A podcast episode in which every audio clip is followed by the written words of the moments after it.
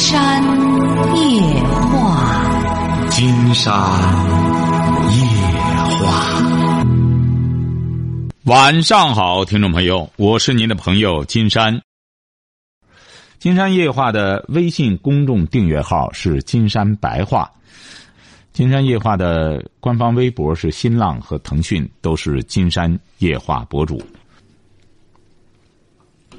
喂，你好，这位朋友。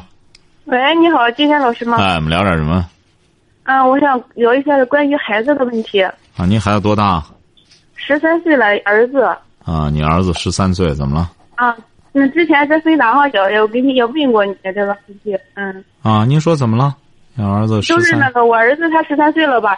他就就在家爱拿钱，就是说偷着拿钱，这个毛病他就是老是改不了。他。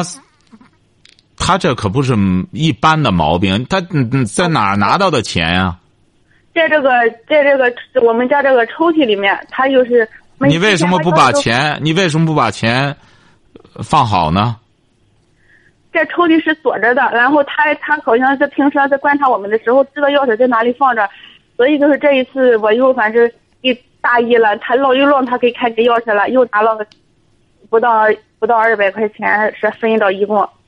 我的妈！他拿钱干嘛去了？他一个十三岁的。那到学校门口买东西，好像是，就是他那个书，他那个学习桌里面都有那些个玩具，然后有有刀子，有那个手玩具刀什么一类的，反正就是那些个小学校门口卖的玩具。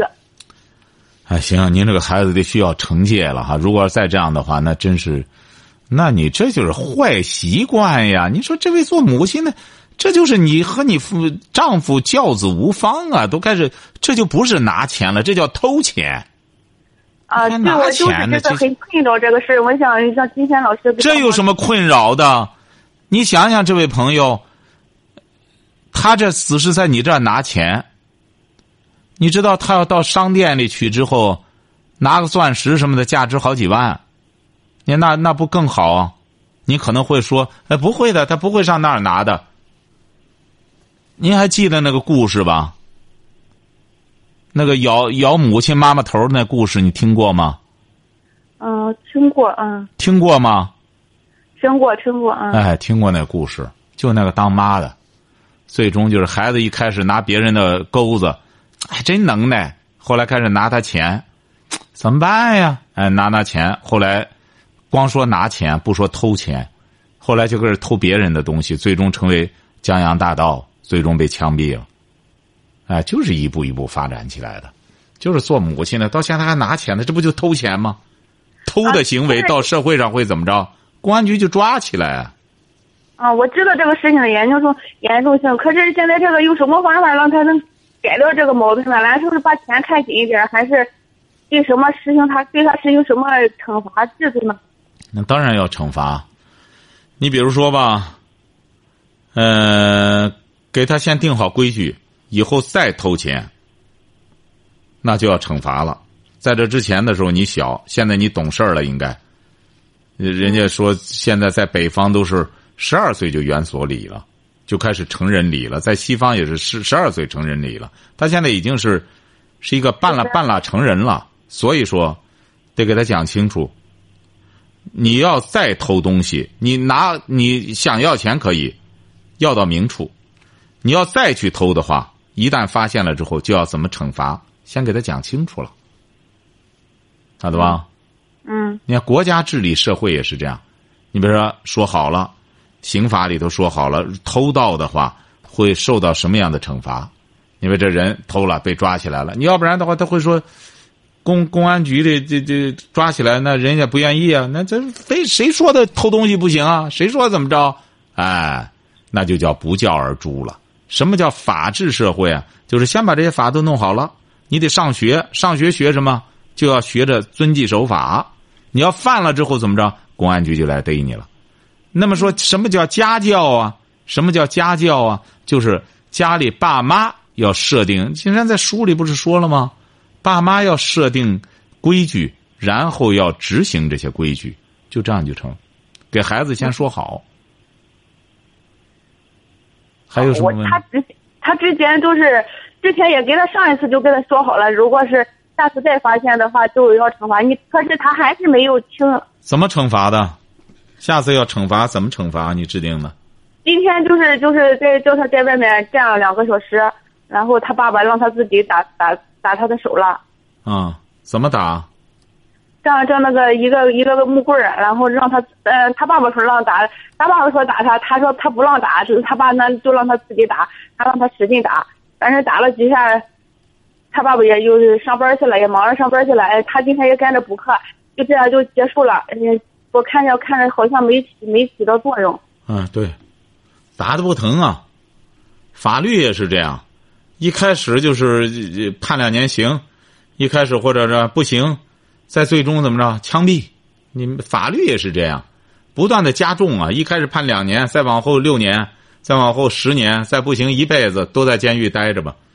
你比如说，你你比如说这位朋友，你作为母亲，你在社会上你为什么不敢偷东西啊？你为什么不敢干什么？你怕法律？那真整治啊！你在公安局一这一干什么偷的数额大了之后，接着逮进去啊，接着判了。你想想，你将心比心不行？你作为一个成年人。你要起小没有良好的教养，你到社会上去偷东西，那么就要很有可能就被关到监狱里去了，很有可能就要毁掉你的一生。那么你想到你的孩子才十三岁，就沾染上了在家里偷钱，就敢干这种事儿，你想过没有啊？将来他将来到社会上去，你这不就把他给害了吗？断送他的一生吗？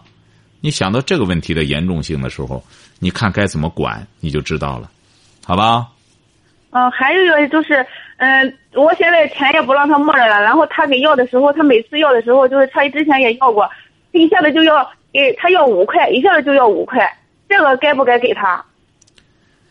要钱得说清楚要干什么，不该干的事儿就不给。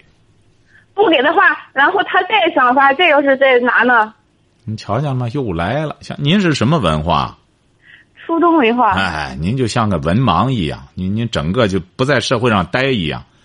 那金山问您了，你比如说你你想给你干过工作吗？干过工作。啊，干过工作哈，人家说好了两千块钱的工资，你说你过三天吧，人家给你吗？人不给你。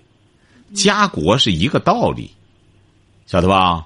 你说给这种人说了不算、算了不说的母亲，金山觉得这本身这做父母的就是，就是可以说残次品，他本身就没有资格做父母。你想想，金山怎么给这些人讲呢？像您现在也是这样，金山无论从分达上，在这已经给你讲清楚了。你说你没有能力去实施，我孩子弄了之后管不了，那你只能说你没有资格做母亲，晓得吧？哎，你比如说。呃，这孟母为什么到现在我们三千年了，人管的这么好？那孟母孟子走哪里不学好？孟母一直到了教书的那儿，让他跟着学学书，学学学学习。那么他也不愿学，那孟母就明确的告诉他，看了吗？断机杼，我断了，咱家喝西北风吧。那孟子就开始好好学习了，靠的什么智慧？好了吧？哎，现在教育孩子呢，当然不像过去那个社会环境比较单一，现在可能难度要大一些，这就让很多做父母的可能就要有更多的担当，晓得吧？你比如说，金山在这里告诉你，为什么欧洲很多发达国家，你知道他们的生育的这个生育的那个率都是负增长，知道吧？知道什么叫负增长吗？就是说，都是越越生生孩子生的越来越少了。您知道为什么吗？不知道。就是因为他们对一个孩子的这个教养的资格，呃，这个责任太重了。他每个人生孩子都他得想到，哎呦，我这个孩子如果要是我我没尽到责任的话，这个孩子将来会恨我的。我我现在。我我给社会没递送一个合格的这么一个孩子的话，他最终他会找我来讨账的。那么所以说，每一个家庭在生孩子的时候，他，因为他本来生活很富裕了，他要不生这个孩子，他们夫妻两个人可以经常出去旅游啊、玩儿，或者老了之后就直接进养老院了。那么他要生了这个孩子，他就要付出辛苦，在孩子十八岁之前，他的各种责任他都是要承担的。孩子出了问未成年人出了问题，人家是要找找他父母的，晓得吧？嗯哎，我们为什么现在好多人说再生吧，再生吧？为什么呢？因为他和他的这个责任担当啊，呃，不太挂钩。你别一般的就说孩子一有问题了，很少有人会责备他的父母，都会说这个孩子不争气呀、不争气呀、你看人家那孩子考上北大了，你看这个孩子连初中都上不下来。将来我们这个社会啊，大家都读读《三字经》之后，你看现在连《三字经》的水准都达不到了。现在要不然说我们说现在整个的这个文化呀，它是一个它是一个有点倒退，《三字经》的标准这都是启蒙教材，子不教父之过，不要责备社会，也不要责备孩子，就是你当爹的事儿、当妈的事儿，晓得吧？嗯哎，你比如说，但是现在呢，大家越来越意识到这一点了。哎，有问题就是当爹的是当妈，不是孩子不行，就是他爸妈有问题。哎，你像你将来，如果孩子出这些问题之后，那大家也会说，就是你和你丈夫本身就是不称职的父母，最终你们要承担责任的。嗯你就会知道了。哎呦，那我将来的话，我要担责的，我担责的，我就要负责任。你比如说，你工作，你在一个单位上，你给领导说，你甭甭管事儿，你管这事儿干嘛呢？你你你，呃，大家都高高兴兴的，多好呢，是不是啊？他为什么要管这领导？为什么？啊你不管他就那个不乱了，这个啊，乱了会怎么样呢？乱 了就说不好来了。乱了，他就会受到惩罚。哦，对，哎，对不对啊？你想想嗯，你是在农村还是在城市啊？呃，在农村吧，在农村，你说村里的书记他为什么要管事儿啊？我们有些朋友叫他管，你那里出了事儿之后，上边要找他的责任，嗯晓得吧？嗯你不要光看他，要要这玩意儿，他有些事儿好处他捞去了，他同样他还得担责任呢。出了事儿，你绝对村民不用承担责任，就他的事儿，上面就要处理他。嗯晓得吧？哎，所以说做父母也是这样，将来啊，这个父母的责任啊、担当啊越来越重了。所以说，你比如说现在很多年轻人，特别是你比如说受过良好的教育，而且单位各个方面不错什么的话，整个文化环境很好的现在的年轻人，你让他生二胎他都不生了，为什么呢？他心理压力特别大，因为在他这个生活环境里，人家的孩子都教育的挺好。如果他的这个孩子他整个养育都不好的话，他会有压力的，晓得吧？嗯哎，你比如有的时候可能你这个环境就会，哎，这种孩子挺多，什么什么，哎，反而会是会让你缺乏一种压力。那么你听了金山的节目了，你就意识到了，你不能以你那个村里为标准，那怎么办呢？我就要做一个担责的父母。担责的父母得怎么才能担责？对你俩也得好好学习，你和你丈夫。是嗯哎，你俩不能光弄个初中毕业，我们将来让孩子考大学去了，你这做梦，晓得吧？嗯。哎，你俩也得哦就是听了你的节目以后，我这个还有一个小的四周了，每天晚上坚持给他读故事，现在就是他已经也已经养成一种这种习惯了。对。金山觉得呢，金山记得你曾经打过电话，也问过芬达，你是一个很有上进心的母亲，所以说对孩子，打现在开始要瞪起眼来，让他明白，我对你这个你这个弟弟或者妹妹，我对你俩是一视同仁的，晓得吧？嗯哎，让这个老大明白，你要再干什么的，我就我就对你不客气了，该打就打，该惩罚就该惩罚就惩罚，我们不不说打，不要说打，要惩戒，哎，要惩你当然就是他要说惩戒，你妈在社会上也要受到惩戒，是不是啊？嗯。我上班去晚了能成吗？我不挣钱来，你不喝西北风吗？你爸要出去上班的时候想歇班就歇班吗？是不是啊？嗯哎，不行的话都要受到惩戒的。啊，记住了哈，给孩子可得瞪起眼来了。你这不叫拿钱，这叫偷钱。偷是什么行为啊？得给孩子要定义要准确哈。好嘞，再见哈。哎，好嘞再。见。嗯。喂，你好，这位朋友。哎，你好，那个金山老师，哎，我们聊点什么？嗯，是这样子啊，我对我就是之后嘛，人生比较迷茫，啊，您多大了？才二十二，二十二啊，干嘛呢？现在？做保险呀，做保险什么文化？就是电销的那个，我说您什么文化？嗯、中专的，中专啊，现在跑保险呃，不是不是不是个险，是电销形式，就是电话销售类型的那种保险。啊，电话销售保险干这个，啊，对对。就是你还不去接触人儿，光在电话里这样卖卖保险，是不是啊？啊，对。嗯以前做面销的，啊，面销为什么改电销了？因为现在在上海上班呀，然后现在回老家了嘛，然后啊就在老家做这个电销了嘛。啊，因为老家电销好销少？吗？电销呃在在在县城好销，电销可能哦，对，在老家不太好，就是那个。啊。怎么了？这是迷茫，哦你这肯定迷茫。干干，对，然后嗯，您这说这干了几年了？干保险？没有干几年呀，就刚开始刚回来干嘛，才干了几个月而已。你在上海面销干多久？干几份？干成了几份儿？在上海面销？嗯、做的最长的一份的话，做了一年多的面销。啊哈。对，说为什么迷茫？这不是一直干保险，怎么迷茫呢？一直干着活儿没有没有，因为保险是刚开始干嘛，才干了几个月嘛，有点迷茫。因为因为你不是在上海一直干吗？在上海没有呀，我在上海，他做的是那个面销呀，这是电销呀，不一样的呀。怎么不一样呢？这个保险面销和电销有什么区别啊？嗯，不一样不一样，面销做的不是保险。啊，你是不是还是你说你是在上海干销售，是不是啊？哎，对对对对对，啊销售对对对是这样的啊对，嗯我们肯没讲明白啊。啊，怎么了？你得说出来，迷茫怎么迷茫啊？今天是这样子，我就嗯不知道我到底干，我到底还不就是做不做这个保险，因为这个保险没有那么好做，你知道吧？对，是啊，然后就很迷茫，因为他这个因为本身电销跟面销的区区别就蛮大的，你知道吧？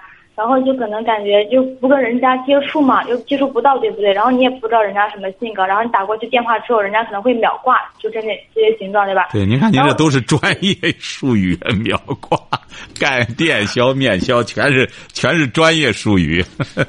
因为面销嘛，毕竟接触到顾客，对不对？知道顾客就是 他们的想法干嘛的嘛，都能讲白。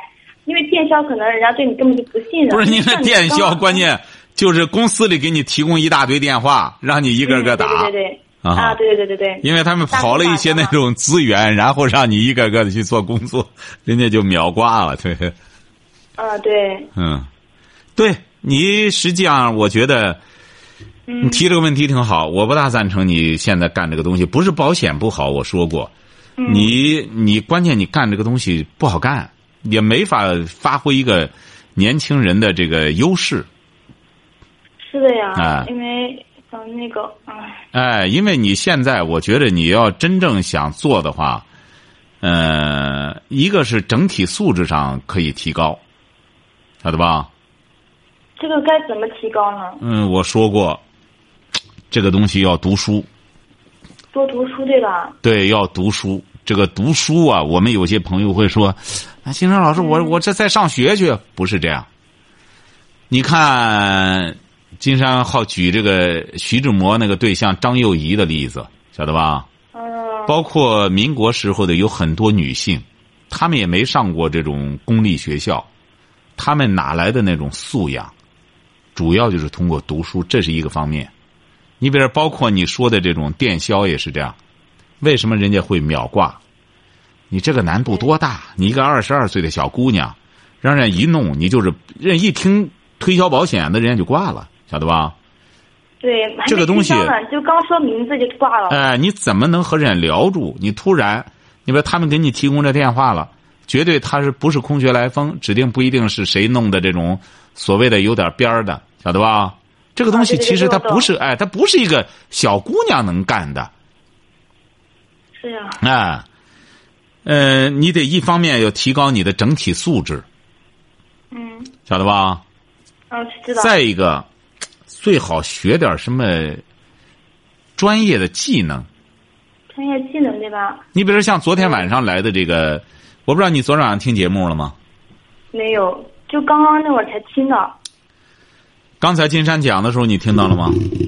嗯哎，一对年轻夫妇，三十来岁，三十出头。呃，妈妈呢，一看那呃刘伟杰妈妈一看也是挺精干、挺漂亮的，小伙子爸爸也是个小帅哥，两个人在一起，学历并不高，说十六七岁就开始干服装，就是人家不是说卖服装，做服装，现在做的相当好，而且是一看他两个人在这方面的专业方面已经很没问题，一直干。你看刘伟杰，他这个爸爸就说：“我很愿意干，我很喜欢。他为什么接受金山的理念了？就很简单，他现在很喜欢做服装，他已经投入进去了。而且你说他这个事业可以这样讲，你读到博士，也未必能够有这么一个专业，晓得吧？哦，我懂了。他这真正的是职业化？哎，真正的是职业化了。人两个人干的。”买卖好的就是，你看他给金山打电话老打不通，最终利用清明节这几天过来之后，昨天上午赶过来的，晚上上完节目，连夜又到火车站坐坐高铁回去了。您瞧瞧，这叫什么？这就叫技能。你看，他是从十七岁就开始学习做服装，两个人所以说志同道合，一直开始做，做到现在。也有自己的，也有了自己的这个这个品牌，就是品牌，哎，品牌了什么的。对，你现在二十二岁了，你要再不学的话，将来你这样学的目的，我是觉得是这样。一方面，你这个东西不可能做到人家这么大哈。啊，对。我是觉得你学点技能，一方面提高自身的修养，这有助于你现在谈对象了吗？没有。哎，你将来你才二十二岁，将来还要谈对象，谈对象，真正你想找到好的小伙儿，那么你的素质、你的素养，决定了你你能找到什么样的品牌，晓得吧？嗯。哎，你比如现在很多年轻朋友问金山，怎么谈对象啊？谈的这都这这就是谈着谈着越谈越越加深了，晓得吧？哦，懂。哎，所以说这些东西啊，都是很实用的。金山给您说的这个，嗯，您说您弄这个干保险，弄上一份是一份，基本上和和钓鱼也是在那打电话。你说这个东西你迷茫就对了，你不迷茫反而你才不正常呢。哎，所以说你看有很多人不迷茫还干挺带劲儿呢。哎，在那这整天弄这东西，尽管一份也弄不了来，但他为什么他在那混着玩挺好？因为他业余时间光在那玩手机，鼓捣这东西。没有呀，没有没有，我我们很严格的。我没说你，我没说你，我是说有些朋友啊，他人无远虑，必有近忧。而你现在为什么会想到迷茫了呢？就是你有远虑了，晓得吧？哎，你考虑到我将来怎么办呢？我二十二岁了，我不可能老二十二岁，是不是啊？那么你现在就开始忧虑自己现在干的这个东西了，含金量也觉得也不高，它也不是一个打造素质的一个行业。人家这更多的是一个什么呢？这更多的这是一个带有专业化的一个东西。一谈话，那他这需要很高的技能的。你谈话怎么能抓住这个人？从哪个角度角度切入？说白了，这个一般的你就是一个大学毕业生，他也玩不了这个东西。是的呀。他玩这个，起码得听金山得给他讲一课，你怎么切入，晓得吧？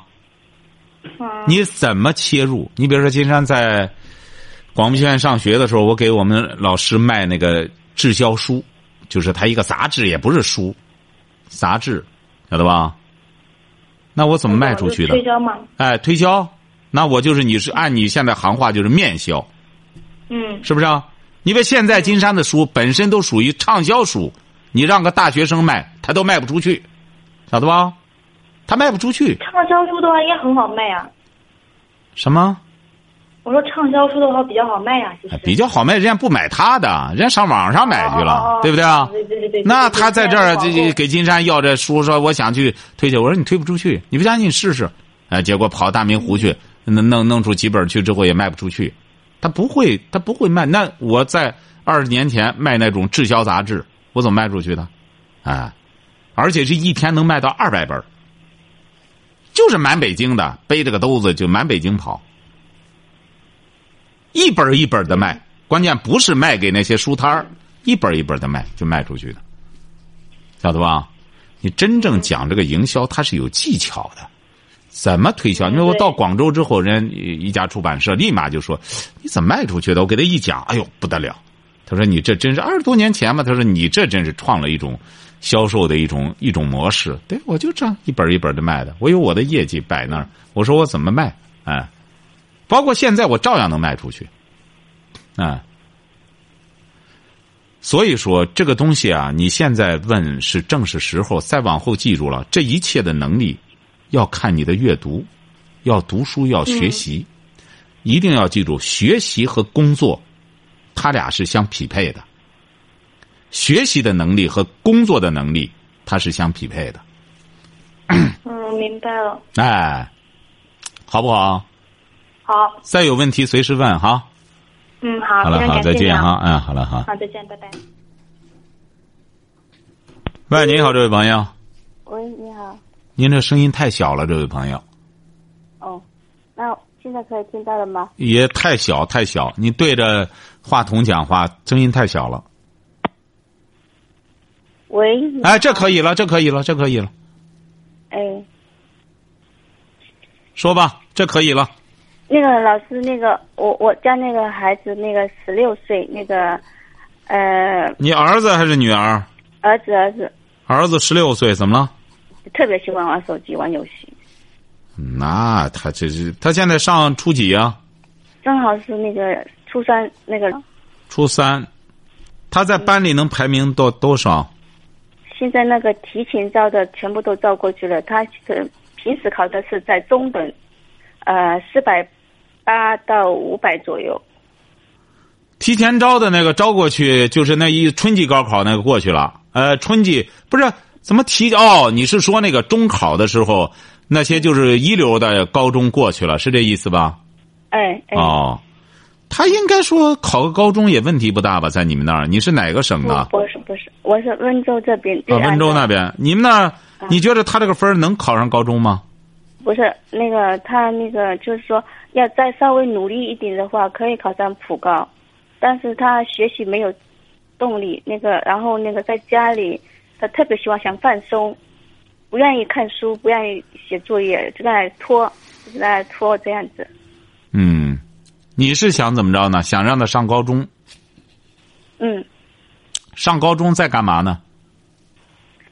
我不是说我想上让他上高中。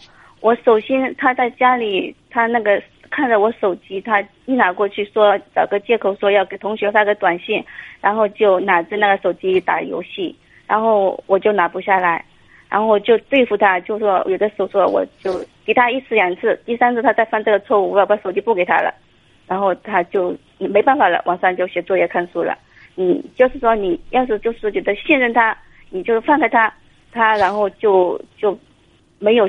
知道去学习了，就把所有精力都放在学习这个游戏上这样。他进网吧，关键他去礼拜六、礼拜天他去网吧吧？不去，不去，在家。您这个孩子就算不错了，晓得吧？你这个孩子在金山的案例中算不错的。你这个做妈妈的，啊，也是负责任的，对，就应该这样。因为你要记住了，他毕竟还是个十六岁的孩子，嗯，他周边的环境啊，净些玩这个的。晓得吧？嗯嗯，你这个没没法避免的，是不是啊？对。所以说，这就全在家规了。我觉得你这个儿子已经十六岁了，你能管到这个份儿上，不进网吧，而且是玩手机，你抢过来也就抢过来了。不是抢过来了，是不是抢过来？抢不过来的。抢不过来，但是你最终不给他，他也就写作业了，是不是啊？对对。啊，对呀。对。这就很难得。当然，我在这跟你讲，金山不是想让你放低标准。晓得吧？嗯嗯嗯，我只能说，我这也不是敷衍你，在我的案例中，你这个孩子算是不错的，真是个中等的。对对。哎，你比如说有一些孩子，那种所谓的低等的，他就出不来了，他上网吧。关键那些孩子你就没没法弄了，上下初中来都困难，晓得吧？是是。现在你这个孩子，你得这样，我觉得。啊。你得和他协商，听听他的想法。你比如他要不要上这个高中？未来他究竟怎么规划？他已经十六岁了，关键你这小孩不是一定要听听他的想法，然后要要和他交流，要和他沟通，哎，因为他上了他个，反正这个中考呢，马上就要开始了，这这个再再折腾也没多大意思了，记住了哈。嗯，我是在给您提建议，一定要和孩子交流啊！你比如说，你打算怎么着？你比如在我的人生三部曲第二部选择里边，就是要孩子到这么大，得给他选择的机会，晓得吧？嗯你要选择了，你就要对你的选择承担责任。每一种选择都是双刃剑，晓得吧？妈妈现在给你的选择是让你读书、上高中、上大学，花多少钱，爸妈拿，是不是啊？嗯你要接受，那么爸妈承担这个责任。你要不接受，不愿学习，你选择什么？你得先这样老师，啊他那个，呃，他这个方面他自己都懂，啊！不是不是懂啊，他怎么选择？关键是他选择他自己上普高，啊，上普高也可以啊。他现在只能上普高了，是对不对啊？他选择上普高可以啊。对，对啊但但是他还是不努力，因为他的分数是不稳定的，到最后他就是说考不好的话，就是只能考选择职职业高中了。呃，不不，我觉得您是这样，他选择上呢，您这样上职业高中有职业高中的好处。你比如说吧，你不要认为现在职业高中不好，因为今天时间你打电话太晚了哈。嗯呃，我们国家的教育现在也在已经开始开始转型到职业化了。现在很多高等院校好像一百多所嘛，都转成职业学院了。嗯哎，你得了解整个教育的一个形式，要不然我刚才就说嘛，嗯，我说你让上大学要干什么？我要和你这个做妈妈的首先探讨，你这个目标，我我哎也不知道他上大学干什么。对呀、你让他上大学，要让他选择什么专业，要怎么往前走，目的是干什么？嗯这个我我我也很明白。对呀、问题就在这儿。你这不说孩子干什么？现在你多少上大学下来之后，而且还都是二幺幺的，下来之后又怎么着？跑个销售，怎么整天混？呃，上的白上了，净这个是不是啊？对，那么孩子努力了一通，上了白上了，怎么怎么白上的？不是大学不好，而是就是说他没有提前问他这种人生的困惑。你把你的明智就在这儿，在这种情况下，你要问一下孩子的人生怎么规划。其实这就涉及到对孩子的一个职业规划和一个人生规划了，晓得吧？嗯哎，现在我们必须得做这种规划了，因为学习规划这个太初级了。嗯哎，知识规划太初级了，你得学了知识要干什么？嗯哎，学以致用是至关重要的。嗯所以说，您这孩子呢，既然是他上普高了，我觉得他这种选择也很明智。那上普高可以，嗯，那么上完你先这样让他考，上完普高，如果考不上普高，起码能考个职业高中吧？是不是啊？嗯嗯嗯嗯考上职业高中也是不错的。金山呢，这样再抽个机会，再帮您分析一下职业高中它的魅力在哪里，好不好？因为今天时间到了，好不好？那老师，嗯我我我明天再打电话吗？啊，可以可以，明天可以打哈，因为你把电话留导播那儿哈。嗯，我好好。我我昨天就留给导哦，我我再给你转过去哈，哎，好好。好，今天晚上金山就和朋友们聊到这儿。